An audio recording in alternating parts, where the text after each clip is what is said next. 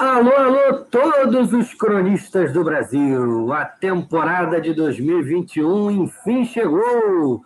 Eu sou o Thiago Veras desde pequenininho e a partir de agora está no ar o nosso primeiro episódio do ano de 2021, o ano novo que nasceu aí em todos os corações e a partir de agora nós vamos começar a debater o futuro do país, o futuro do mundo, o futuro nosso, enfim, muita coisa para debater hoje aqui. Afinal de contas, 2021 começou né, com uma discussão aí de quando a vacina vai chegar. Em alguns, em alguns lugares a vacinação já começou. Aqui no Brasil a gente ainda está patinando aí com patins do general Pazuello, mas eu quero ouvir as palavras iniciais da minha querida Ana Carolina Maia, desde já desejando um feliz ano novo, é, ainda que tardiamente e quero ouvir suas considerações iniciais aí sobre 2021, especialmente sobre esse tópico da vacina. Olá, Tiago. Olá, ouvintes. Feliz ano novo. Feliz 2021 para todo mundo que ouve a gente. A gente está muito feliz em voltar para mais um ano com você aliando opinião, informação, né, para deixar você informado, para te ajudar a pensar o país. Sobre a vacina, Tiago, é, olhado tudo com muita preocupação, né, como é de praxe, esse governo tem se mostrado um fator de preocupação para quem se importa com o futuro do país, e aí é, é, transborda ser de esquerda, de direita, progressista, conservador, assim, se você tem a cabeça minimamente no lugar e está querendo sair desse pesadelo, você está muito consternado com a atuação de Jair Bolsonaro, de seu ministro da Saúde. É, e, bom, vamos, vamos discutir o país, vamos discutir aí os eventos que estão agitando esse já muito movimentado início de 2021. Tiago, vamos discutir. Vamos vamos nessa. E dando então continuidade aqui à nossa outra representante do time feminino, no, no, no, no, time dos nossos cronistas. Eu quero ouvir a Yasmin Mota, eu quero ouvir o que, que a voz do povo tem para nos dizer sobre esse 2021 aí. Qual é o seu recado inicial?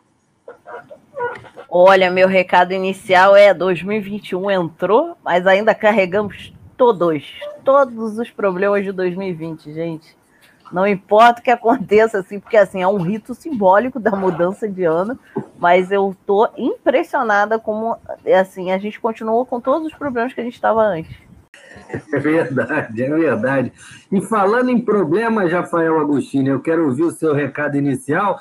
É, você concorda com Yasmin? Você acha que 2021 tende a ser um ano problemático aí com a dupla dinâmica Bolsonaro-Pazuello?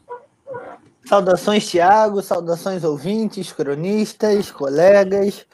É, Tiago, concordo, concordo sim. É, eu estou é, recebendo esse ano novo e desde já desejando o melhor ano que a gente puder construir para todos nós.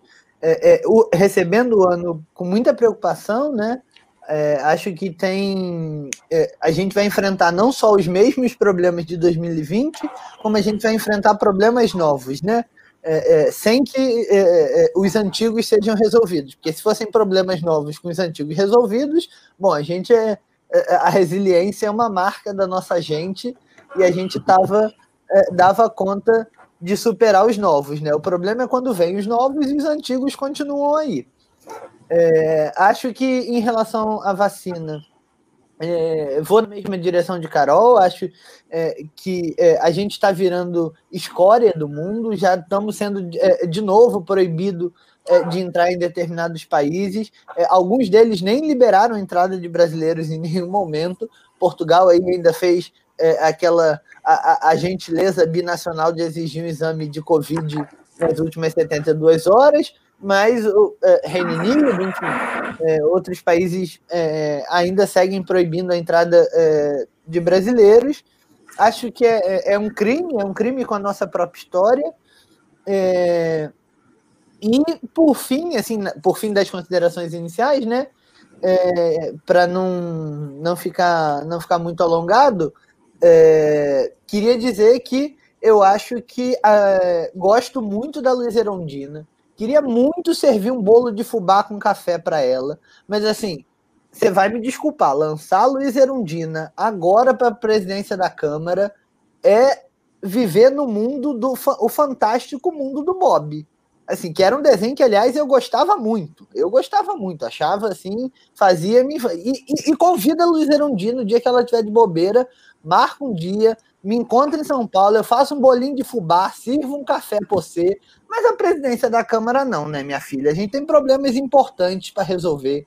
O futuro da nação está na mesa e a senhora venha comer um bolinho aqui em casa que a gente vá conversar. Carol, fala aí, você vem comer bolo com a Luiz Erundina, Carol?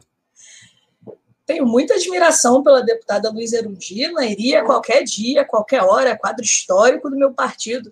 Só quero colocar, né, nesse tom mais anedótico, ela vai lançar a candidatura para a presidência para não ficar ocupando a cadeira do Rodrigo Maia lá, né, que adorava fazer isso. Ia votar alguma coisa, sentava na cadeira do presidente. O que, que o Rodrigo Maia fazia? Uma senhorinha de quantos anos? Mais de 80? Ah, 130, eu acho. Pois é. 83, se eu não me engano.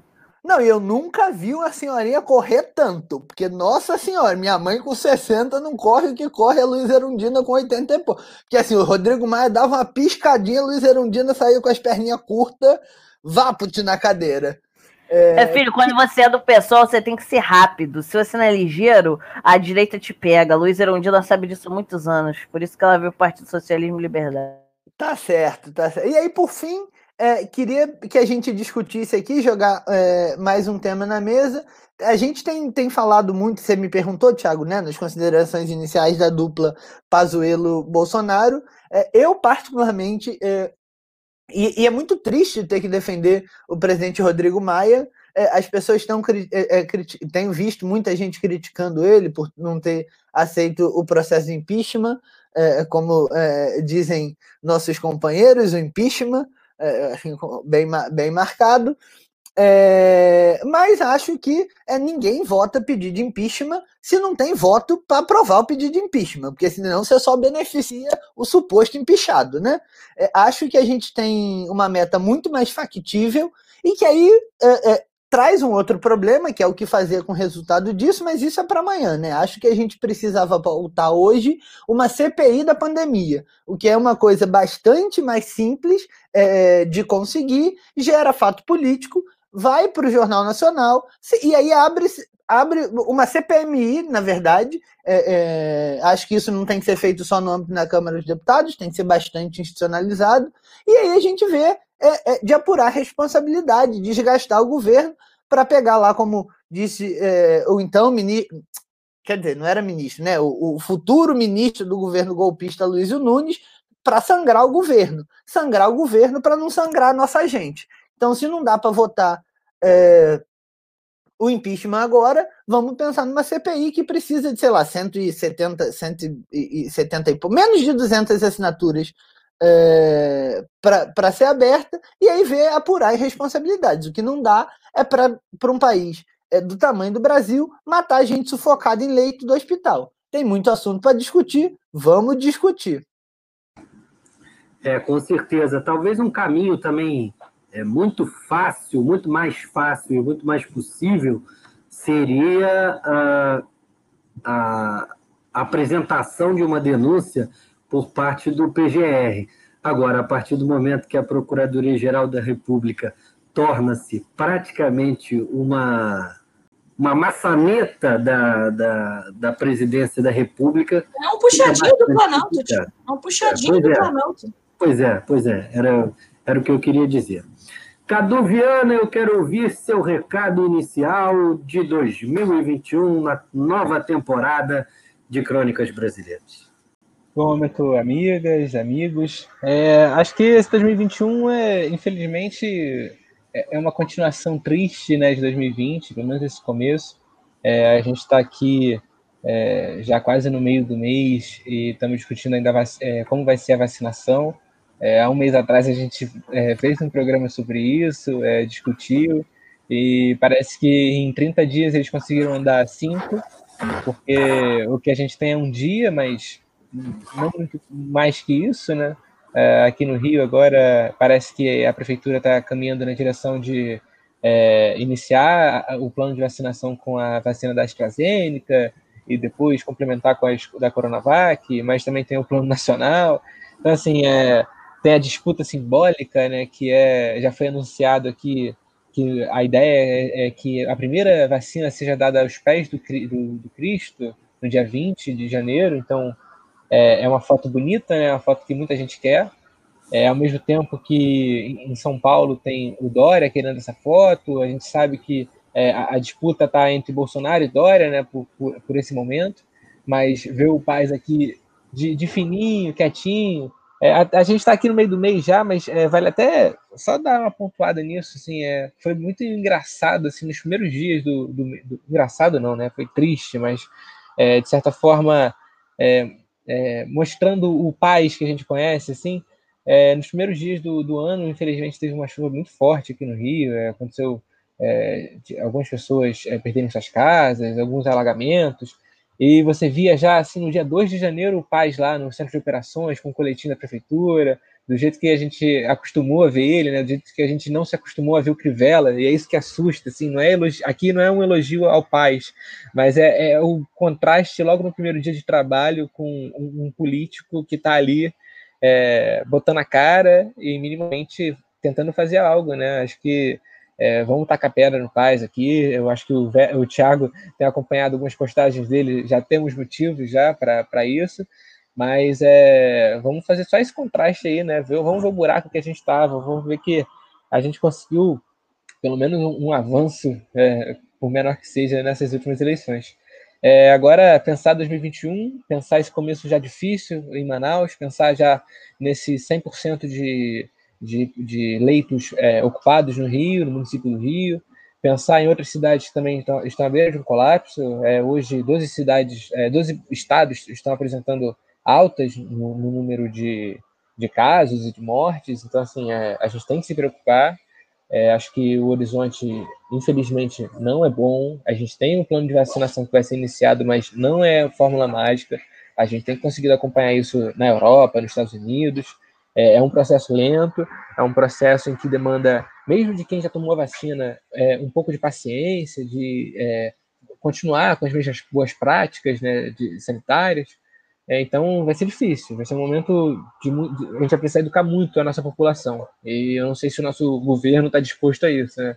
É, ainda mais vendo essas declarações, é, principalmente sobre é, a, o ato ser voluntário ou não é, de tomar vacina. Então a gente tem bastante coisa para discutir aí mesmo. Foi bom você ter colocado essas questões iniciais no seu comentário, Cadu. Eu não, não era uma coisa que eu particularmente nem ia, nem ia, nem ia falar aqui, é, mas realmente nesses primeiros dias a gente nota uma mudança de interesse em governar a cidade é, muito grande, né? A, a, a, tal da palavra gestão que ele tanto usou, que o Eduardo Paes tanto usou na, na, na campanha, na campanha, na pré-campanha, de fato está é, tá sendo muito bem explorada nesse, nesse começo de gestão, né? Uh, um secretariado uh, com relativa diversidade, uh, então ele consegue agradar alguns setores é, da sociedade, enfim. poda de árvore, aqui, por exemplo, no meu bairro na Tijuca, já, já que para mim não é tão bom, né? Mas o Rapa voltou. O Rapa na, Praça Sans Penha voltou.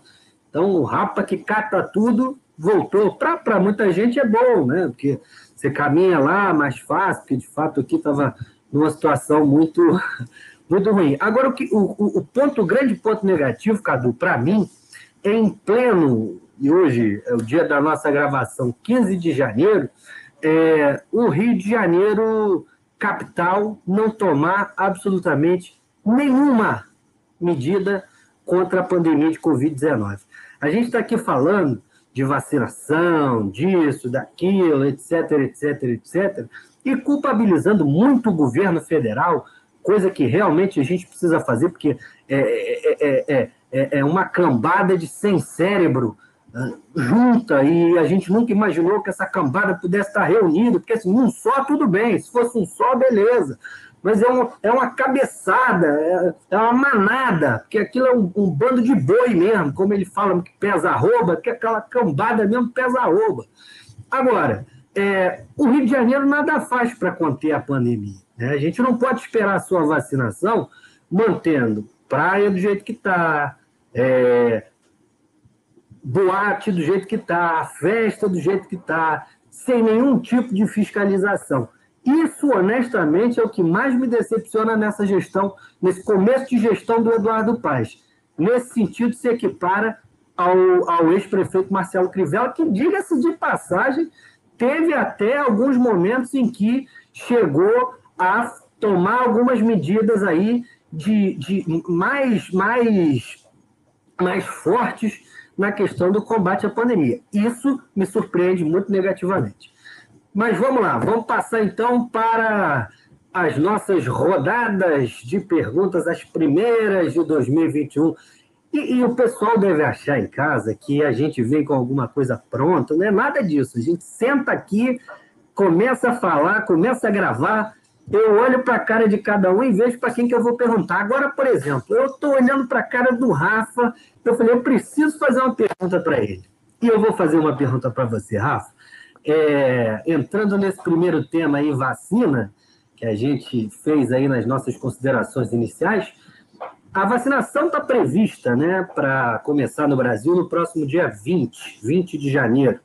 Uh, como é que você vê é, essa, essa dinâmica por parte do governo federal e por parte dos estados? Porque eu, por exemplo, fiz aqui, dei uma cutucada no Eduardo, mas também deveria ter feito no governador Cláudio Castro, porque eu nunca vi, honestamente, é, é, ainda é gago, assim, com todo respeito, você sabe por que, que ele é cantor, cantor, cantor de música religiosa, Rafa? Porque ele é gago. Aí ele, que a família comece termine sabendo onde vai. Então eu quero saber de você, Rafa, o que, que você acha, o que, que você espera da vacinação, especialmente aqui no Rio de Janeiro, e se tem algum ator político em termos nacionais ou locais que você acha que saia com alguma vantagem nessa questão da vacinação? Seria mesmo Dória? Olha, Ti, é... eu acho que depende muito de qual vai ser, né? É, para usar uma metáfora que a imprensa está usando largamente que, e que, que o Cadu usou agora há pouco, vai depender muito da foto, né? De, de qual vai ser essa foto da vacinação, da onde que ela vem, com quem, quem é que, que é vacinado. É, acho que, sem dúvida nenhuma, o Dória é, é, sai fortalecido, né, assim, desse processo. É, mas acho, já acho hoje que ele sai menos fortalecido do que eu achei que ele sairia há 40 dias atrás. Assim, acho que é, falou, falou, falou. É, e aí, eu não estou tratando aqui da eficácia da vacina, né? Assim, do, dos 50,4% da vacina é, que eu acho que é, é, bastante. Hum, talvez não seja o que a gente queria, porque a gente queria uma vacina com eficácia de 100% em todos os casos, mas não se trata de questionar a questão da eficácia da vacina, né? Se trata de questionar é, é, a influência do governador nos ditames próprios da ciência. Então, interferindo no Butantan, é, forçando a barra para a coletiva, é, forçando a barra para divulgação é, é, de dados, mesmo antes dos dados estarem consolidados. Então, se por um lado eu acho que ele ainda tem como capitanear algum capital político, daí eu já acho que não é mais tanto quanto eu imaginei que fosse há 40 dias atrás. É, imaginava ele, a metáfora que me vinha à cabeça quando eu pensava no Dória, era Fernanda Montenegro fazendo Nossa Senhora intercedendo pelos pobres lá no alto da compadecida, né? É, quando estava rotando que ia vacinar todo mundo, ia distribuir para os países, os prefeitos reunindo com Dória, prefeito do Brasil inteiro apertando a mão dele, e de repente a gente vê um embolo, é, e aí o Butantan tinha que divulgar e não divulga, e adia. Isso é muito ruim para quem produz ciência, tecnologia e inovação, essa interferência política. É, e repare, é óbvio que a política dita nesse sentido é, os rumos que é, é, a vacinação vai tomar, né? Mas ela não pode interferir no saber técnico, né? No, no, livre é, trabalhar dos profissionais técnicos, porque isso compromete é, os próprios dados, compromete. Você fala, se, se eu marco de divulgar hoje os dados e não divulgo, só vou divulgar 48 horas amanhã, é razoável que os cientistas que não participaram do protocolo fiquem com a pulga atrás da orelha, fiquem, uai, mas cadê esses dados que não aparecem? Aí tem coisa de patente, enfim. Isso podia ter sido jogado abertamente, isso podia ter falado, porque também não é nada inédito, né? O que está acontecendo Talvez a gravidade, a intensidade, é óbvio que a gente, nos últimos 100 anos, não experimentou uma crise sanitária sobre, como essa. Mas a gente tem muita expertise acumulada, tanto no Butantan quanto na Fiocruz e nas universidades, de modo geral, é, é, de como funciona esse trâmite. Né? É, a gente teve uma experiência que eu acho que dá para servir de inspiração, que foi a, a, a experiência é, lá do início dos anos 2010, é, com, a, com a vacina do H1N1, né? É, a gente sabe como é que funciona. Então podia jogar limpo, podia falar, olha, os dados vão demorar um pouco mais do que a gente gostaria. Os, os pesquisadores estão trabalhando para apresentar esses dados, a comunidade científica pode ficar muito tranquila, mas em busca da foto se atabalhou e a diferença é, entre o, o, o Dória e o Bolsonaro, nesse caso, aparentemente, é só um, um é um pouco mais escolarizado que o outro, né? Porque até agora o que o Dória entregou foi nada, nada, só garganta. Fala mais alto, mostra um sorriso cheio de lente de contato, é, mas até agora, objetivamente, não entregou nada. Acho que isso é um problema, é, mas ainda estou esperançoso. É, ainda estou é, é, esperançoso na minha instituição, né? Bom, apesar de já ter defendido o doutorado, ainda considero a, a Fundação Oswaldo Cruz como minha casa. É, é, e apesar de não ter nenhuma ligação com o Instituto Butantan, é, confio quase que cegamente nos técnicos, pesquisadores, profissionais de carreira, médicos, farmacêuticos, biólogos, microbiologistas, biomédicos, enfim. Então ainda tem uma esperança aí de que a gente consiga começar a vacinação agora no mês de janeiro, no finalzinho do mês de janeiro, é, o que também não significa, eu não sei qual de vocês, acho que foi Cadu que falou que isso não ia resolver é, é, o problema e o que, os, os é, é, o, que, que, o que as inteligências estão falando, né? É que ainda que a gente comece a vacinação agora, no final de janeiro, a gente só vai ter um efeito sobre a redução do número de casos significativa por conta da vacinação, se ela começar em janeiro, no início de maio. Então, quanto mais a gente posterga, menos é, mais demorado vai ser o efeito, né?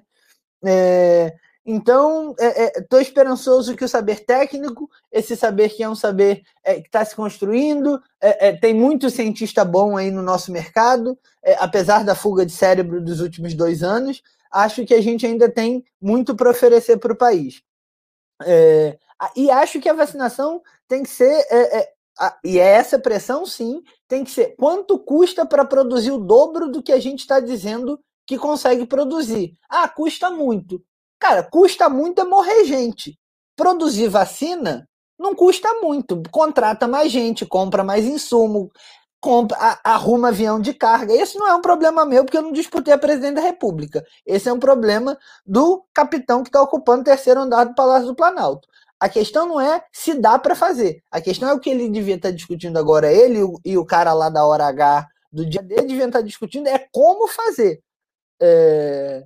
Porque que dá para fazer, dá para fazer. Já tem mais de 20 milhões de doses aplicadas de vacina aí no mundo, é, é, no velho mundo, né? E o Brasil, que tem um programa nacional de imunização que foi referência é, é, é durante muito tempo e que guarda as memórias, mesmo que atabalhoadas, mas quem é que não foi atabalhoada no começo do século XX, é, do saudoso Oswaldo Cruz? Acho que a gente podia recuperar um pouco da dignidade que a gente veio perdendo desde o golpe de 2016, e o que a gente está vendo é chafurdar na lama que é, o presidente Maduro, com todas as críticas que a gente possa fazer àquele governo, está tendo que oferecer oxigênio. Então, assim, pelo amor de Deus, quando foi que eu achei que ia ser salvo pelo governo bolivariano da Venezuela? Vamos seguir discutindo que tem muita coisa para acontecer, e a primeira que podia acontecer era uma abdução. Quem podia virar jacaré, aliás, para não dizerem que eu estou desejando mal para ninguém, era o Bolsonaro, né? Podia acordar a cuca, igual lá no Kafka, que o, o, o, garoto do Kafka acordou a barata, o Jair Bolsonaro podia acordar, sair do seu aposento no, no alvorado, olhar no espelho e ter virado a cuca. E aí falar, bom, não posso ir para o Palácio do Planalto despachar. O Hamilton Mourão podia virar, sei lá, a cuca idem é, é, uma outra cuca. E aí a gente pensar alguém que saiba dirigir a nação. O Chama o Rabicó, o Rabicó. Tá com problema, o Brasil tá com problema. Vamos chamar o torneiro mecânico que ele resolve. Já resolveu e pode resolver de novo. É como diz o episódio, o nome do nosso episódio, Ano Novo, Problemas Velhos. Agora, agora inclusive, né, você fa- falou muito bem aí na sua, na sua colocação, Rafa, em relação é, ao, ao sanitarista Oswaldo Cruz, né? É, eu acho que realmente só uma nova revolta da vacina versão 2021 para gente a gente conseguir ter algum sucesso. Só que aí a- a- agora não é o povo. Que, que naquela época o povo se recusava e tal, mas a vacinação foi obrigatória. Hoje o governo faz a propaganda para o pessoal não tomar vacina. O que, que você acha disso, Ana Carolina Maia? A gente pode juntar uns de 5 a 10 litros e meio de gasolina e ir lá para o Planalto. E o resto eu deixo com você. É, Tiago, é, é, dito na abertura, né? Uma questão. Eu não sei se eu já tive mais consternada do que eu tô hoje, né? É, hoje é dia 15, né? A gente vai lançar esse episódio hoje mesmo, não sei. O Catu até pode me olhar feio, mas enfim. É, no dia de ontem a gente teve um episódio, a gente até vai tratar com mais profundidade mais à frente, né? Mas a gente teve um episódio trágico. Para mim, o, o capítulo mais trágico, no meio de vários outros capítulos trágicos, né? Não sei se vocês vão lembrar Uh, em Manaus também, né, que tem sido um palco, infelizmente, é, é, tem sido protagonista é, da tragédia que é a Covid-19. Não sei se vocês lembram daquelas várias covas emergenciais que foram cavadas mais para o meio do ano passado e agora é, as pessoas respirando sem ar, né? Uh, a questão da vacinação, para voltar a isso, né, para não ficar em Manaus, é, eu concordo com o Rafa, acho que, que o, o, presidente tem uma grande carga de culpa nesse, nesse pandemônio que virou o país, mas acho que houve sim é, uma falta de republicanismo do, do governador João Dória é, em relação ao Butantan, né? Uh, é, é, um governador marqueteiro, é um cara extremamente marqueteiro, só vende em São Paulo, eu acho que só vende em São Paulo mesmo, mas em São Paulo vende de fato, né? É, e aí pressionou o Butantan a, a divulgar a taxa de, de, superior a 78%, né? fez um vídeo muito bonito, causou muitas lágrimas dos pesquisadores ouvindo aquilo, enfim. É, é, tem bastante gogó o governador Dória, mas, de fato, a gente precisa pensar de forma mais séria em relação é, a que governantes não tenham relações pouco republicanas com instituições que são instituições é, de Estado, que não podem estar uh, uh, submetidas a governo A ou governo B, né? Então, é, isso causa uma desconfiança desnecessária sobre a Coronavac, tá? É, essa taxa em torno de 50% é uma taxa que, de fato, é menor do que a gente gostaria, mas é uma taxa muito possível, uma taxa que cientificamente funciona, né? Eu fiz uma pesquisa, falei, uai, 50% é ruim, quantos que tem outras vacinas amplamente utilizadas aí que eu e vocês já tomamos e provavelmente quem ouve a gente? Provavelmente não, né? As pessoas tomaram a BCG, por exemplo, chega aí a 60%, por exemplo. É muito? É, é, é muitão? Não é. A gripe, a, a da gripe, é, ela, ela varia entre 40 e 60, né? Porque também tem cepas, então você precisa fazer meio que um mix ali é, mais ajustado. Tem que levar em conta a sazonalidade também, né? O Brasil, então, por exemplo, precisa fazer uma análise própria, por isso, inclusive, que a Anvisa pega a, a tecnologia importada e vê como que ela se adapta à realidade sanitária brasileira, né? É, é um trabalho importante. Mas, bom, é, é os 50%, esse, essa taxa não deveria causar.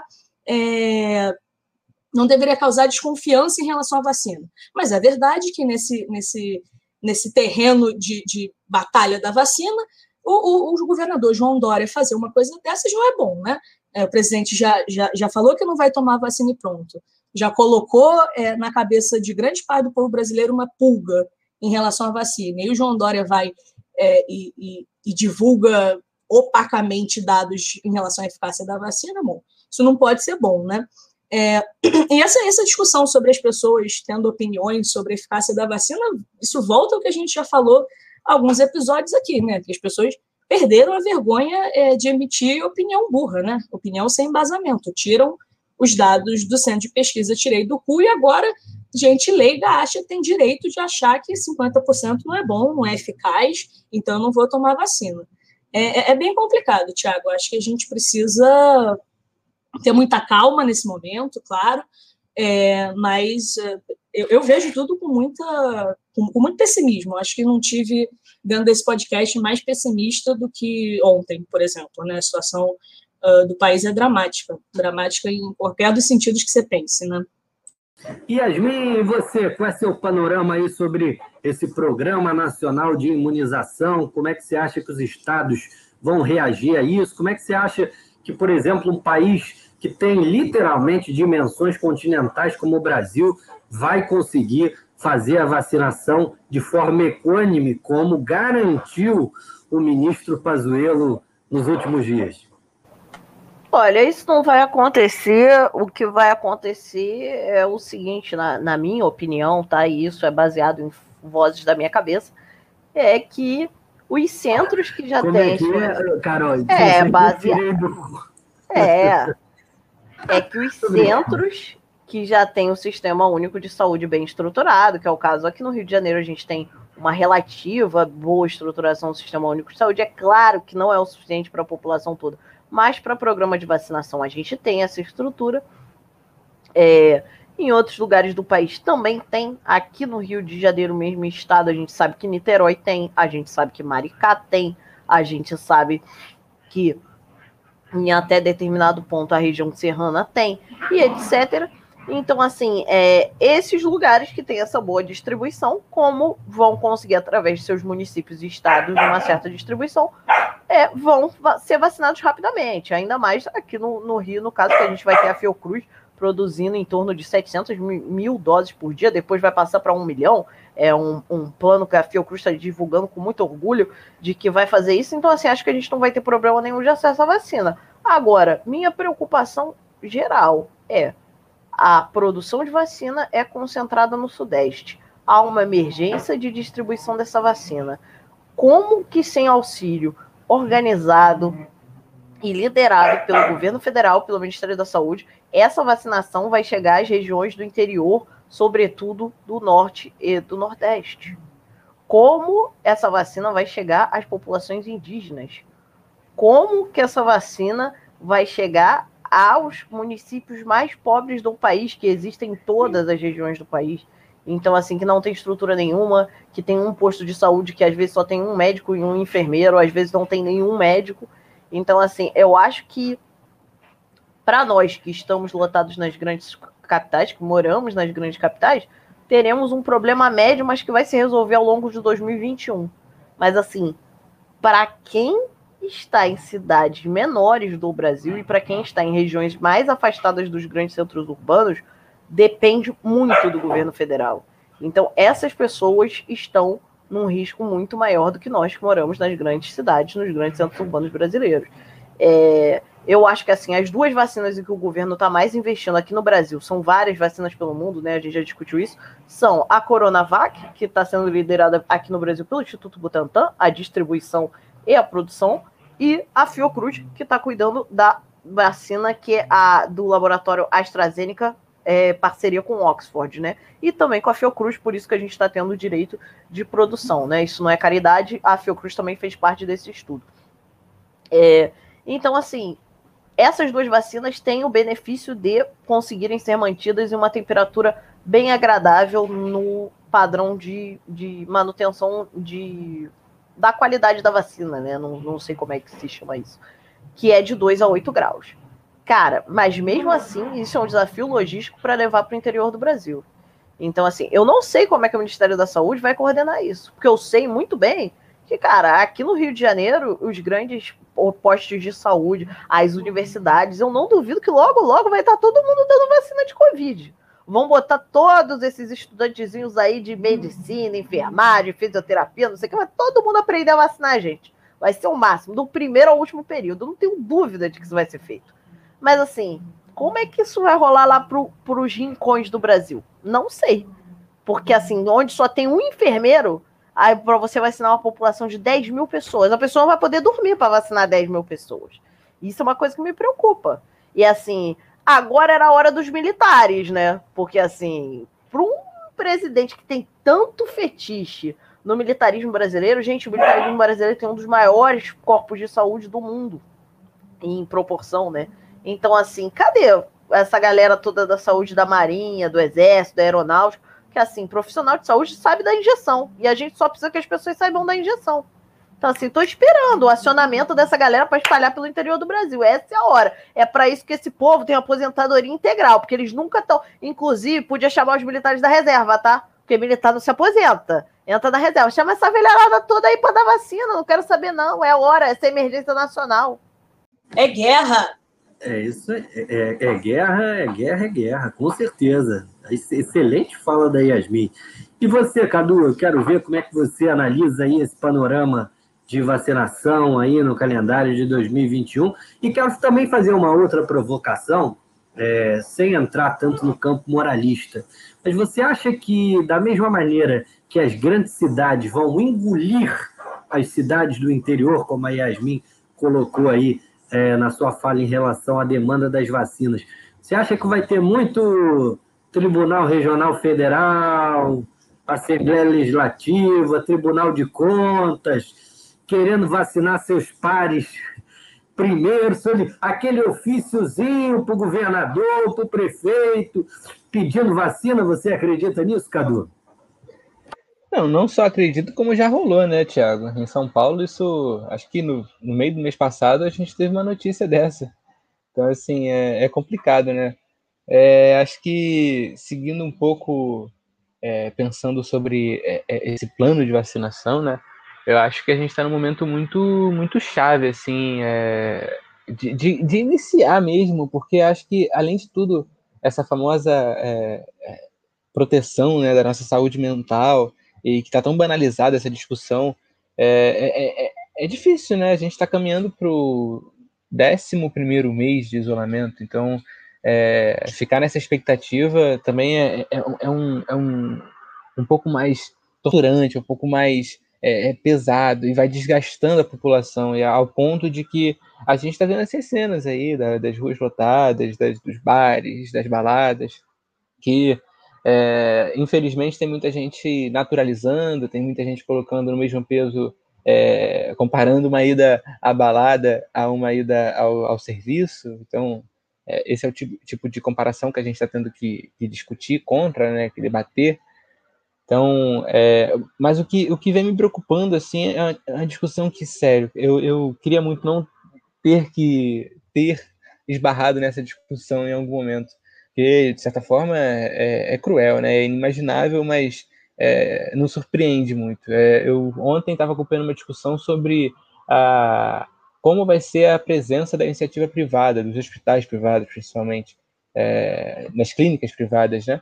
Nesse processo de vacinação e, e uma discussão caminhando é, para buscas por permissões para que essas clínicas possam não só aplicar, que seria o caminho, né? Acho que integrar nesse plano nacional tanto o sistema público quanto o sistema privado para é, conseguir ter capilaridade, exatamente essa discussão né, sobre é, as cidades maiores, com maior infraestrutura, com as, é, comparada com as menores.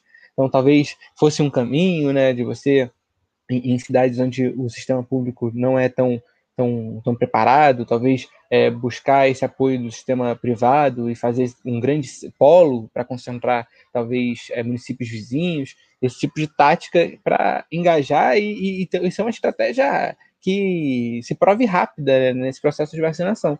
Só que, infelizmente, a discussão estava caminhando para um caminho de é, será que vai ser possível é, a, essas clínicas cobrarem pela aplicação da vacina?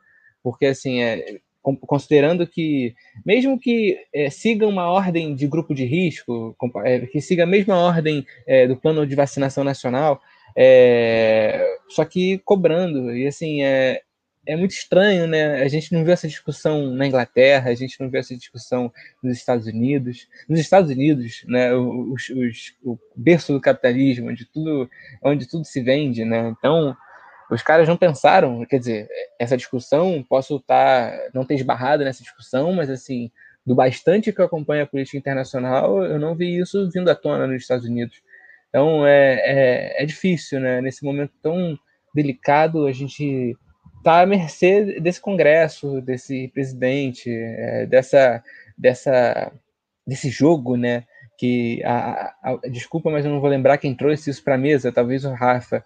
É, na, essa candidatura agora para a presidência do Congresso, a gente está vendo a postura que o pessoal está tomando, e o tanto que a gente já discutiu isso aqui é, quando no período das eleições, né? E a gente conseguiu ver avanços, mas é, é difícil, né? É, é uma política que engatinha e vai continuar engatinhando, porque se continuar não colocando a cara, não não é, é, jogando, né? Porque assim é, tem muita coisa em jogo e tem muita gente jogando. Então se, ficar passivo e só é, dando, fazendo movimento para sua audiência, para sua plateia aplaudir é, é fácil. Acho que é, é, um momento complicado, né? São, são decisões difíceis. Momentos difíceis estão é, pedindo essas decisões difíceis. É, então, assim, é, é, basta, basta dizer que a gente veio de uma eleição que a gente votou no Paz, né? Então, declaradamente, assumidamente. Então, é o tipo de decisão difícil que a gente está tendo que fazer. Então, é, isso me, me assusta um pouco, acho muito complicado. É, acho que os próximos dias serão decisivos nesse caminho de, de vacinação, mas não o suficiente, porque vai depender muito da, da, da capacidade do Estado de se é, instrumentar, se equipar, né, cara? Porque não tem agulha, não tem seringa. Então, como é que faz? É, tá faltando oxigênio. É, então, assim, é, a gente está numa situação limite mesmo. E que, assim, tá em Manaus, tá longe, já tá fazendo barulho. Longe, digo, comparado ao, às metrópoles, né, São Paulo, ao Rio, a Brasília é, os grandes centros políticos e econômicos, né? Mas assim, olha o barulho que está fazendo já. Isso aqui para acontecer no Rio não demora, cara, porque a gente está numa situação onde 100% dos nossos leitos de UTI estão ocupados. É, a fila só aumenta, a espera só aumenta, e pessoas estão morrendo na fila. Para passar um cenário que pessoas vão é, estar morrendo por falta de oxigênio, também não, não demora.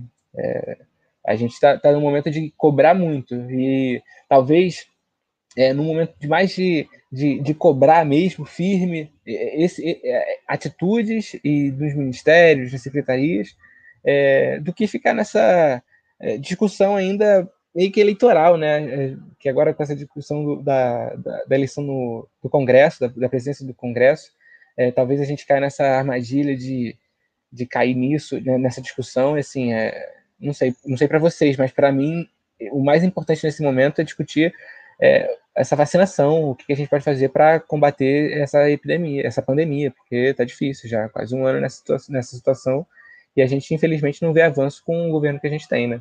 Eu queria é, é, só fazer um, um, um, apontamento em relação a uma das coisas que o Cadu fala, né? Desse mix é, é, ou dessa convocação ao setor privado. Tem uma coisa que a gente precisa ter muita, muita consciência de que é, o servi a saúde suplementar, né? É, mais ou menos como os Correios, ela funciona muito bem nos grandes centros. É, então, é, a gente pensar onde o SUS não chega, a saúde suplementar também não chega. Existe a saúde suplementar tem fôlego, tem estrutura em São Paulo, no Rio, é, é, em, em, Belo Horizonte, mas vocês acham que no interior do país ou é SUS ou é nada. Então a saúde suplementar tem que ficar quietinha lá e oferecer é, é, a sua estrutura quando for chamada. Assim, é, é se, o Rafa tem toda razão nisso. No máximo, cidades médias, assim, seus 150 mil, 200 mil habitantes, o que eles têm são médicos especialistas. Tipo assim, tem dois oftalmos, tem três dentistas na cidade, etc. Mas assim, clínica, clínica mesmo, é muito difícil. Às vezes tem uma, e é só para a gente ter essa ideia de que, é, é, é, de que se a iniciativa privada tem que entrar com alguma coisa, é com insumo. Se não tem seringa no hospital público, o, o, o executivo tem que ir lá e confiscar mesmo. E depois resolve como paga, paga, paga igual o empresário paga o governo. Paga em 10 anos, paga em 20 Deixa anos. Deixa de ser comunista, Deixa... Rafa. Vai lá confiscar a porra da seringa da clínica privada. Meu Deus do céu, daqui a pouco tu vai ser preso, hein? No, no estado que estamos. Ué, mas você que está ouvindo a gente, você prefere ir lá tomar a seringa do Sírio Libanês ou você prefere sua vovó embaixo da terra, sete palmos do chão, como diria lá na minha terra, na Água Santa? Então é isso. Se é confiscar a seringa ou tá com a vovó a sete palmos abaixo do chão, o Sírio Libanês que se vire para importar a seringa, porque a seringa vai para vacinar a vovó lá da periferia do Rio de Janeiro, Que isso eu estou falando da periferia do Rio de Janeiro. Vocês imaginem o que não vai acontecer, como a própria Yasmin falou, a, a, a questão nos rincões e no Brasil profundo, né? Com certeza, com certeza, Rafa. E por falar é, nos rincões do país, por falar nessa, nessa dimensão geográfica absurda e maravilhosa que o Brasil tem, é a situação que o estado do Amazonas vive, mais especificamente a cidade de Manaus, é estarrecedora. E esse, sem dúvida, é um assunto muito importante, muito relevante para a gente discutir aqui nessa segunda parte. Já dou a minha é, opinião, uh, que pode ser até diferente da dos demais colegas, mas para mim não houve nenhum outro crime com maior dimensão no governo Bolsonaro do que essa omissão, do que essa propaganda enganosa no momento em que as pessoas morrem sufocadas, é, inclusive bebês, né? bebês, 60 bebês é, correm risco de. 60 bebês prematuros correm risco de vida. É, eu acho que não houve um episódio tão dramático, tão criminoso, tão uh, estapafúrdio no governo Bolsonaro. Olha que foram muitos. Cada dia, pelo menos, pipoca uns três ou quatro. Não é nem um por dia, são três ou quatro por dia. Mas eu acho que é...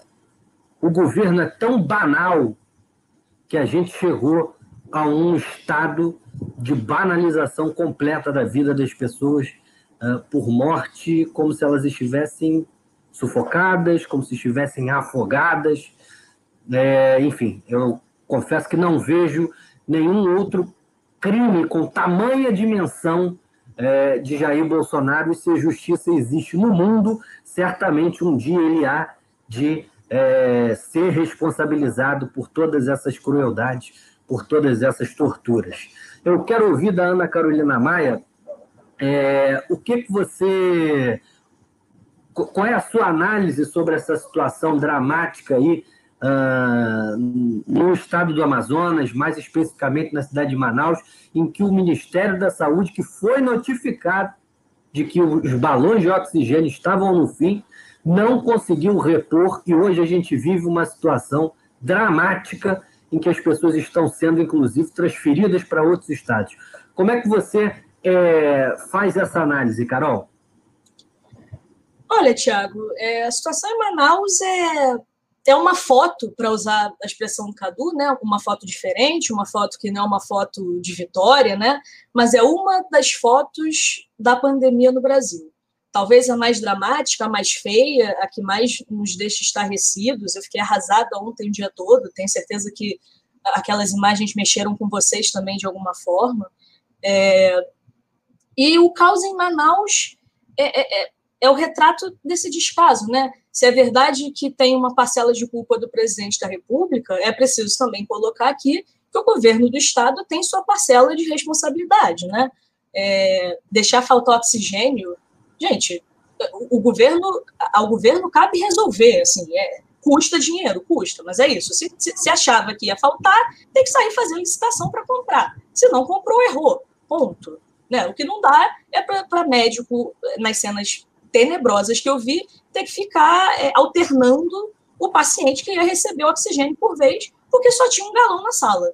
E porque não ia ter mais. Enfim, é, foram cenas dramáticas. Né? A gente teve várias personalidades brasileiras entrando numa campanha, é, é, né? personalidades da internet, youtubers, enfim, porque o governo, de fato, é, é e, e, o ministro Pazuello, ele precisa de um capítulo um pouco à parte, né? O Rafa falava dos militares engenheiros que povoavam o nosso imaginário na adolescência, né? A galera do INE, os caras que, que, que sabiam das coisas. O ministro Pazuello é um cara que, não sei se eu já falei aqui, né? Acompanho porque pesquiso isso. É um, é um cara que estava coordenando, é um militar que estava coordenando a Operação Acolhida lá em Roraima, né? A operação que recebe os venezuelanos refugiados que estão chegando lá por Roraima, no Brasil. E foi uma operação, uh, no cômputo geral, bem sucedida, né? A estrutura que está lá montada, o tipo de acolhimento, né? O exército. É, acompanhava logisticamente a operação, então chegava com o almoço, montava as estruturas, enfim, foi uma operação bem sucedida. Agora, o ministro Pazuello, como ministro da Saúde, é um ótimo gestor da operação acolhida, né? Porque não consegue planejar nada que seja com nada, dá informação errada para o Supremo Tribunal Federal a respeito da situação dos estados. É, enfim, não conseguiu é, é, mostrar um plano coeso até agora. do que, que entende o ministro Pazuello, né? É, é bom dizer também sobre Manaus, né, que é um estado cujo governador revogou no final de dezembro um decreto dele mesmo que dava uma endurecida uh, uh, na, nas medidas restritivas em relação à pandemia, né? Então é, fechou tudo que era que era comércio não essencial, né? Deixou aberto apenas academia, mercado, feira, cartório e voltou atrás, né? Na, na sua decisão, porque houve manifestações na cidade de Manaus é, de comerciantes para que que a vida voltasse ao normal. É, e aí ele recuou, muitos deputados bolsonaristas comemoraram, Becky Cis, que é uma deputada pelo PSL do, do DF, comemorou, o, o, filho do presidente Eduardo Bolsonaro, o deputado Eduardo Bolsonaro também comemorou, e bom, a gente tem aí nem 15 dias depois, na verdade pouco mais de 15 dias depois, essa, essa catástrofe, né? É, eu acho que o Cadu fala que a gente não, não pode ter, enfim, apenas aspirações eleitoreiras, eu concordo, acho que discordando um pouco do Rafa, acho que o, o, o, presidente Rodrigo Maia, de fato, não pode, não pode botar para votar um pedido de impeachment sem voto, mas acho também que se esforçou bastante pouco para virar os votos que precisava, né?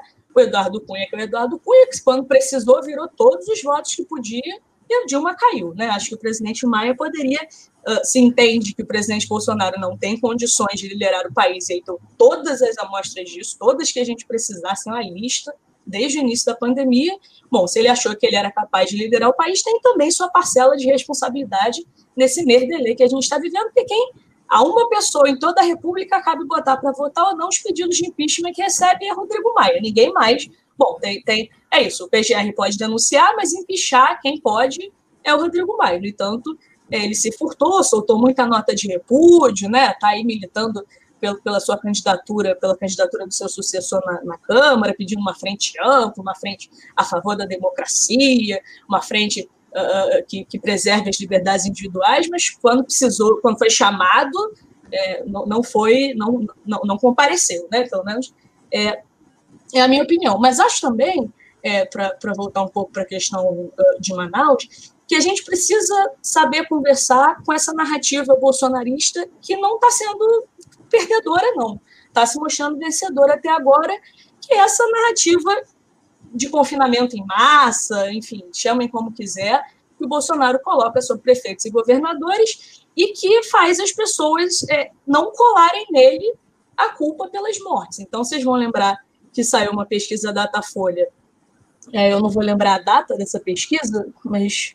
Ah, tá. Foi no mês de dezembro, dia 14 de dezembro, saiu uma pesquisa Datafolha e 52% das pessoas que responderam à pesquisa isentaram o presidente da República de qualquer culpa pelas mortes da Covid-19. 38% das pessoas achavam que ele era um dos culpados, mas não era o principal, e só 8% das pessoas acham em, agosto, em dezembro é, de 2020 que ele era o principal culpado. Então, de alguma forma, e a gente precisa entender por que está acontecendo, porque, por exemplo, no caso do Trump, a pandemia deu um baque nele, inclusive foi o grande baque, né? foi o nocaute do Trump, foi a pandemia, porque já disse isso aqui, repito, é, se não fosse a pandemia, teria sido reeleito, teria sido reeleito com o pé nas costas, entregou uh, uh, na economia o que disse entregar, estava surfando, né? É, mas, de alguma forma, aqui no Brasil, o Bolsonaro não consegue uh, ser atingido pela péssima condição da pandemia. E a gente precisa entender, né? É, é, Cria-se essa narrativa vencedora até aqui bolsonarista de que o STF, o Centrão, a velha política, todos eles estão contra a vontade do povo, contra a vontade popular. Então, quando Manaus se recusou a aceitar uma espécie de lockdown, a Bia Kicis, a deputada Bia Kicis, foi lá falar que todo poder manda do povo. Portanto, o poder popular não pode ser subjugado. Enfim, é, a gente precisa entender como é que sai. A gente está encalacrado com isso, não cola. É, isso é muito ruim, né? A gente, vai ter o fim do auxílio agora. Já teve o fim do auxílio agora, aí acho que agora a gente vai conseguir entender uh, qual é a parcela de fato dessas pessoas que ele de fato consegue reter, é, no que diz respeito à popularidade. Uh, mas a gente a gente está perdendo essa, essa, essa narrativa, né? É, é, muito é muito preocupante que isso esteja acontecendo, Thiago. É, eu queria é, é, queria te pegar esse embalo e fazer minha, é, os comentários sobre Manaus, assim. É, primeiro, é, fazer um, um, apontamento para os nossos ouvintes, né, para quem está acompanhando a gente aqui, é que uma coisa importante é que quando a gente fala de Manaus, a gente está falando do estado do Amazonas como um todo. O Manaus tem quase 60% de toda a população do estado do Amazonas. O estado do Amazonas tem 3 milhões e, e pouco é, é, e poucos habitantes, Manaus concentra mais de 2 milhões e 100 mil é, pessoas. Então, é, o colapso do Amazonas, o, o, colapso de Manaus não é um colapso de uma cidade, né? É basicamente colapso de um estado da federação. Esse é um, um primeiro ponto. O segundo ponto também nessa linha de tentar é, clarificar as coisas é de que quando falta oxigênio, né, você mesmo falou dos bebês, quem morre com a falta de oxigênio não é só o paciente grave de Covid, né?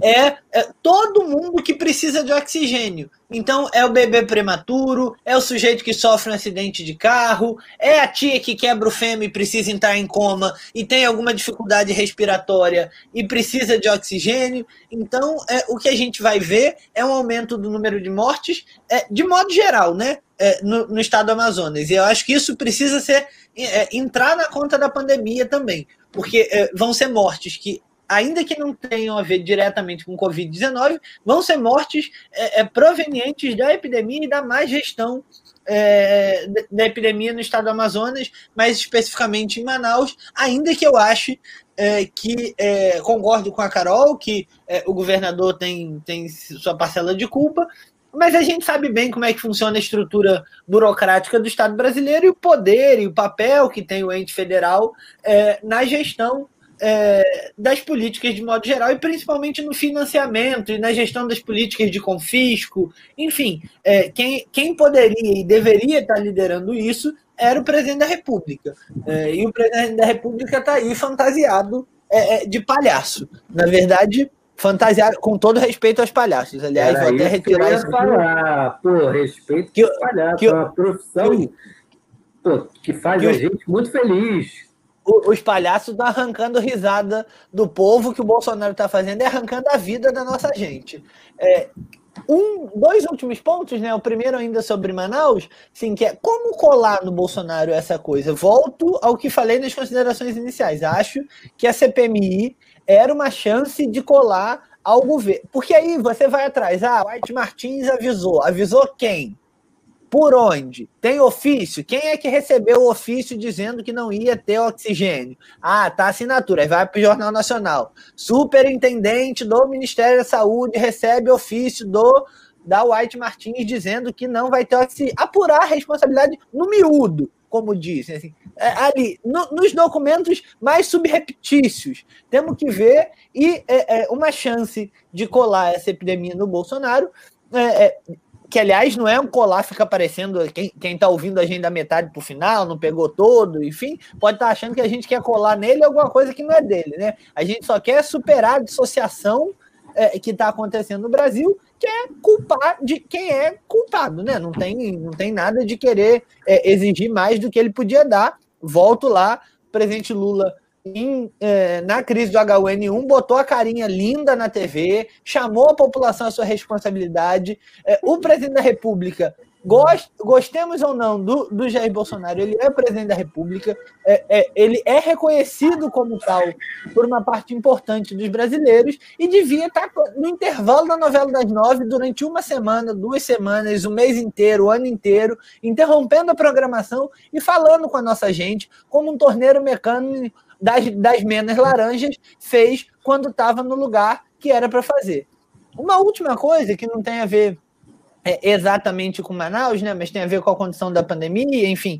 Queria é, brincar um pouco com o que a Carol falou. Ela falou: ah, lá, é, lá nos Estados Unidos é, a pandemia é, foi colada ao Trump, alguma coisa assim, e, e aqui a gente não conseguiu fazer. Olha, é, a vitória do Biden nos Estados Unidos não foi. Quer dizer, ela até é uma vitória cachapante se a gente olhar o colégio eleitoral, mas ela não é uma vitória cachapante é, dentro é, dos estados, né? Então, o, o, presidente Trump também teve uma, uma votação muito expressiva. Eu acho que é, o responsável, e aí a gente precisa é, fazer esse reconhecimento, o responsável pela derrota do Trump, não acho que tenha sido é, é, só a pandemia. Eu acho que foi uma mobilização da sociedade civil, notadamente dos movimentos negros, é, das pessoas que não votaram. Porque as pessoas que achavam que o Trump era boa foram lá e votaram no Trump mesmo. Assim, ele perdeu. A gente tem que lembrar que ele perdeu em alguns colégios, em alguns é, estados dos Estados Unidos, perdeu por algum, algumas dezenas de milhares de votos. Então teve muita gente que continuou achando que ele não tinha nada a ver com isso. É, acho que a chance é, da gente mostrar ao povo brasileiro que o presidente da República teve a responsabilidade é fazer a CPMI. A gente não sabe como é que ela termina, mas a gente sabe como é que ela começa. Começa com 171 assinaturas dos deputados e com 21 assinaturas do, dos senadores. Isso não é possível que a oposição, e a oposição de esquerda, estou falando da oposição que se diz de esquerda, tem aí 120, 120, Tiago talvez tenha esse número mais preciso do que eu, é, a oposição de esquerda e os partidos PSB, PDT, PT, que tem a maior bancada, enfim, é, o PSOL com a sua é, é, é, com, com, seus 10 divididos, da galera que senta na cadeira, da galera que, que faz política de verdade, enfim. É, se somar todo mundo, se a gente já tem 120 sujeitos ali, nós só precisamos de mais 50 votos, 10 para cada dedinho de uma mão, para abrir uma CPMI e entender quem é que recebeu o ofício da White Martins dizendo que não ia ter oxigênio. Por que, que o Estado brasileiro está mandando avião cargueiro treinar nos Estados Unidos no momento em que a gente precisa levar insumo de Porto Alegre para Manaus, do Recife para é, é, é, o Ceará, enfim, que o Brasil precisa de uma rede de distribuição de insumo. Por que, que tem cargueiro brasileiro indo estudar nos Estados Unidos? Esse é o momento de. Quem é que assinou? E aí começar a cortar a cabeça, esperando que a gente consiga chegar na cabeça do presidente da República. É, dizendo aqui que eu não quero que corte a cabeça do presidente da República, não, porque eu acho que ela tem uma função importante. É figura de linguagem só, é não é de linguagem. É, é, é, isso, é figura de linguagem, pelo amor de Deus, que eu não quero sair na rua com um bolsonarista me gravando e correndo atrás de mim, perguntando senhora, senhora, senhora, não. É, acho que é isso, vamos seguir discutindo. Acho que esse é um momento muito triste é, talvez concordo muito com Carol e, e, Cadu também fala um pouco nesse sentido. O Thiago vai na mesma direção. Acho que essa podemos fechar a questão aqui, é, que essa é uma posição do Crônicas Brasileira, de que o episódio dos últimos dias, no mar de episódios trágicos, foi talvez o mais é, é terrível é, e num cenário de guerra, isso vai precisar ser considerado. Já falei isso aqui outras vezes. Nós estamos em guerra e o presidente da República conspira com os inimigos do povo brasileiro. Nós temos que olhar para a Constituição da República Federativa do Brasil e pensar: se estamos em guerra e tem um brasileiro ocupando cargo de prestígio, conspirando com o inimigo, a ele a, a, a, não sou eu que estou pensando, não, foram legisladores eh, originários, pensaram lá uma, uma, uma pena para esse sujeito. Temos que discutir isso é para amanhã, não é para agora. Infelizmente, o que temos que fazer é apurar responsabilidade. Vamos seguir por aqui discutindo. Acho que é isso que eu já falei demais. O episódio já está grande. Vai lá, Yasmin. Eu? Eu encerro? Vamos. Não, fala, fala dá, dá, uma pitadinha sobre Manaus, Jorge, pô. Ai, gente, eu não sei o que falar sobre Manaus. Vocês já falaram tanta coisa. O meu rolê com Manaus é que, assim, a Manaus é como se fosse a capital do norte, né? Belém e Manaus meio que dividem essa coroa, mas fica mais para Manaus, que Manaus é mais pro norte mesmo, enquanto Belém tá mais coladinho ao nordeste. Mas, assim, é... cara, Manaus tem nesse momento uma importância muito estratégica para a distribuição de vacinação. Então, assim, Manaus está no caos que está com essa situação toda, com a necessidade de fechamento, o adiamento do Enem já está confirmado para o estado do Amazonas. Então, assim, é, é muito preocupante o que está acontecendo lá. E isso é muito preocupante para realizar o nosso plano nacional de imunização, né? A vacinação do Covid, que é, para mim, a pauta central do ano, do primeiro semestre da porra toda. Então, assim, eu estou muito preocupada com isso. Pacientes já estão sendo transferidos do Amazonas para outros estados por conta dessa situação de colapso total do sistema de saúde do estado do Amazonas. É, é bom frisar que o Amazonas está com essa nova variante do Covid, que não é mais letal, porém é mais com infectante, ou seja, ela passa mais facilmente entre as pessoas. Então, assim, eu estou muito preocupada que na situação que a gente está, que está todo mundo já agindo normalmente, a pandemia acabou, dessa nova variante se espalhar em massa aqui, coisa que no Reino Unido conseguiu ser evitada, mas eu acho que no Brasil não vai ser evitado se isso se espalhar. Então, assim, estou bem preocupada com essa situação. Com certeza, ainda mais considerando a displicência com que todos, basicamente todos os governadores e prefeitos aí de grandes capitais têm lidado com essa questão. É, bom, então chegamos ao final do nosso primeiro episódio de 2021. Eu vou apenas passar para os nossos cronistas darem o recado final de cada um de vocês começando pelo Cadu Viana. Cadu Viana, o que, que você espera de 2021? Dê o seu recado final nessa nova temporada de Crônicas Brasileiras, que com certeza vai dar o que falar. Ah, Tiagão, eu espero estar errado, né, quanto essa, esse prognóstico, né, sobre 2021 ser uma continuação de 2020. Infelizmente, janeiro tem sido. É, tomara que nos próximos meses a gente tenha algum, alguma reviravolta aí, algum tipo de é, alguma boa projeção né, com, com a vacina e com tudo isso andando. É, o que resta agora para a gente é manter o esforço, manter a pressão. É, acho que a gente tem que é, continuar discutindo isso, continuar colocando em pauta a importância do, de um planejamento bem preparado e bem apresentado é, para que a população não fique perdida nesse momento. Ainda mais, ainda mais considerando a, a, o encorajamento do presidente às pessoas de que elas não, não compareçam à campanha de vacinação. Então, acho que quem a estrutura que está em volta e que tem o mínimo de bom senso e que vai trabalhar pela, por uma campanha de vacinação que, que seja bem sucedida, vai, vai minimamente tentar trabalhar e diminuir um pouco o impacto de, desse tipo de fala do presidente. Né? A gente sabe que é, temos bons servidores temos boas pessoas trabalhando na estrutura do, do Estado, mas é, é, difícil. É difícil quando quem comanda tá, tá sob esse nível de falta de lucidez, né? Então é, é difícil de esperar boas coisas. Mas vamos manter a esperança, vamos manter aqui a discussão semanal, acompanhando é, esse governo aí que não para de dar pauta para gente, não para de dar problema para gente. Mas é, é isso, é, é, resistência o tempo todo e 2021 não vai ser diferente de 2020, né? Então, seja um bom ano para a gente aqui. Com certeza, Cadu, com certeza. Ana Carolina Maia, seu recado final deste primeiro episódio da nova temporada de Crônicas Brasileiras. Tiago, é um prazer abrir 2021 aqui no Crônicas. É, Acho que vai ser um ano muito difícil, né? Entrando um pouco nessa coisa meio o que, o que deverá ser do ano.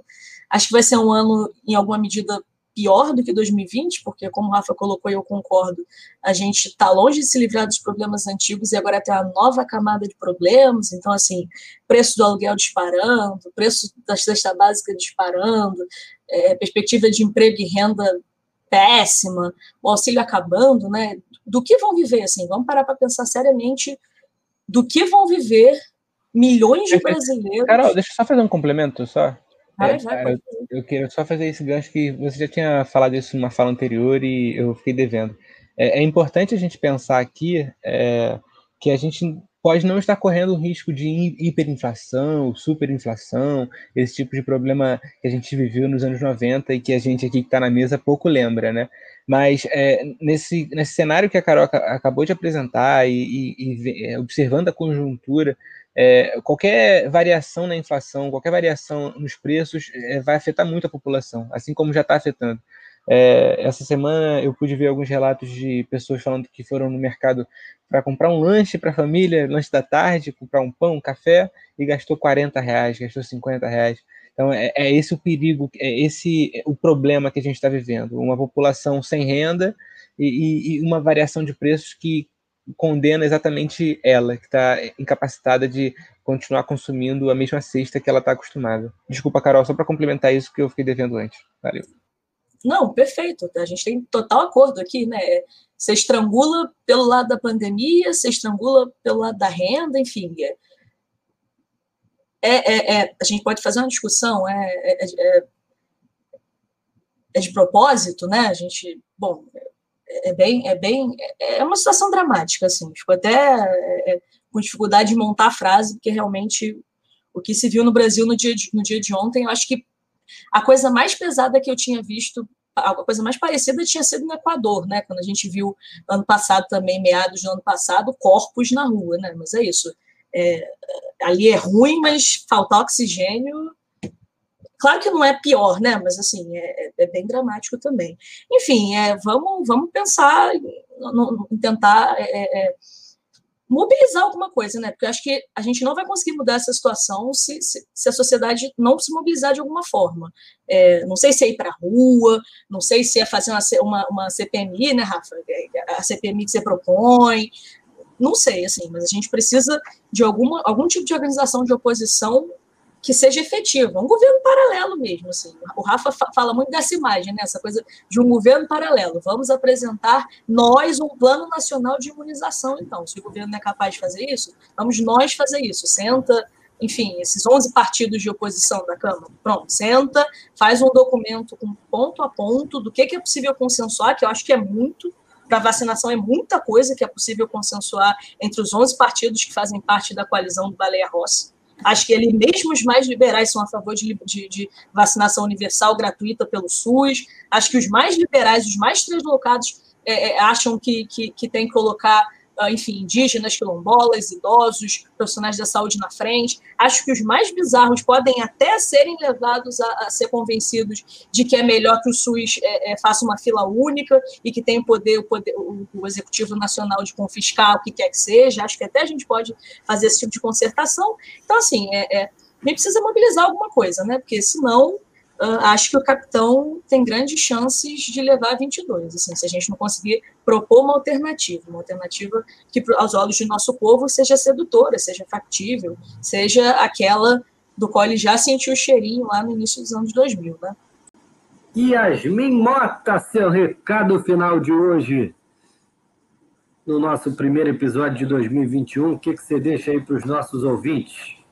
Meu recado final de hoje é eu quero todo mundo vacinado em 2021, é isso. Estou torcendo pela sua vacinação também.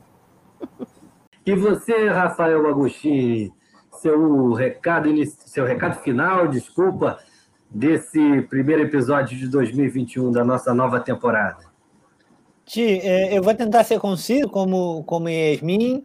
É, acho que o que a gente pode falar é, gente, pelo amor de Deus, não vamos cultuar a ignorância é, ser burro só é bonitinho na novela, gente. Vamos tomar vacina, vamos ficar em casa. E mesmo na novela, quem é burro, né? Mas vamos, vamos, vamos prestar atenção na. É, é, entender e ouvir quem é que sabe do que está falando. O capitão confunde a boca e o. Enfim, o, o, capitão confunde os buracos que tem no corpo, não sabe direito o que, que para que, que serve um, para que, que serve outro. Vamos ouvir os pesquisadores da Fiocruz, do Instituto Butantan. Quem puder, fique em casa Fique em casa, gente. E, e, e, aí, é claro que eu não estou mandando você deixar de trabalhar, eu não estou mandando. É, e a gente já teve um episódio, acho que em setembro, agosto, não, não vou lembrar, que a gente já discutiu bastante o Brasil. É claro que é, é, você talvez precise encontrar é, e vai encontrar um amigo seu na sua casa, mas uma coisa é você encontrar um amigo na sua casa, outra coisa é você ir para um bar com 100, 150 pessoas. Assim. A gente precisa gerenciar risco, as pessoas estão é, morrendo, o Brasil está matando é, três aviões por dia nas últimas semanas, caindo, e a gente naturalizou isso. Então, quem puder, reduz a, circula, a, é, é, a circulação é, é, nas ruas, na, não aglomera no que for possível. A gente sabe que isso não é possível para a maior parte das pessoas. A gente sabe que 36% da população, pelo menos, tem como única fonte de renda nesses últimos meses é, o auxílio emergencial. É, mas salvar vidas é fundamental para salvar qualquer outra coisa. E, como diz a Yasmin, Tô torcendo pela vacinação de todo mundo. Tô com meu crachazinho de professor da área da saúde aqui balangando que a hora que o João Trabalhador botar a vacina, eu vou dormir, fazer igual minha mãe fazia na, na fila do SUS nos anos 90, dormir na porta do serviço para falar: Oi, olha só, me vacina aqui, pelo amor de Deus. É, quem puder, fique em casa. Vacina, vacina, vacina. 21 não tem outra coisa. É vacina e prorrogação do auxílio emergencial. Chama o torneiro que ele resolve. É isso aí, é isso aí. A vacina, com certeza, é o, é o, o, o mote do Crônicas Brasileiras, é o mote da, das pessoas que têm responsabilidade com o país, com a ciência, com o conhecimento e, acima de tudo, com as pessoas mais humildes do nosso país.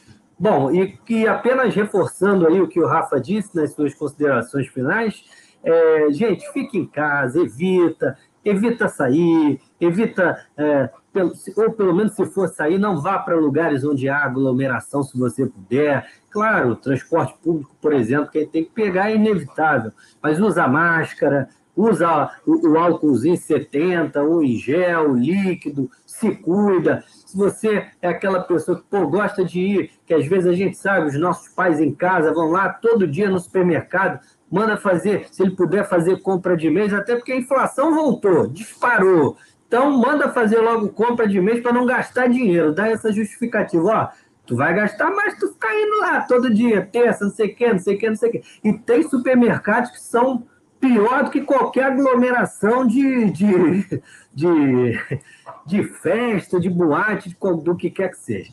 Bom, gente, então, é, desde já, é, a gente deseja, reforça aqui os nossos, é, os nossos votos de um feliz 2021, os nossos votos de muita felicidade e os nossos votos de vacina para todos os brasileiros. Vai tocar a vinhetinha pela primeira vez no ano de 2021. Nós nos vemos na próxima semana, com certeza, com vacina, a gente espera já, mas a gente vai continuar trocando aquela ideia. Um forte abraço, até a próxima.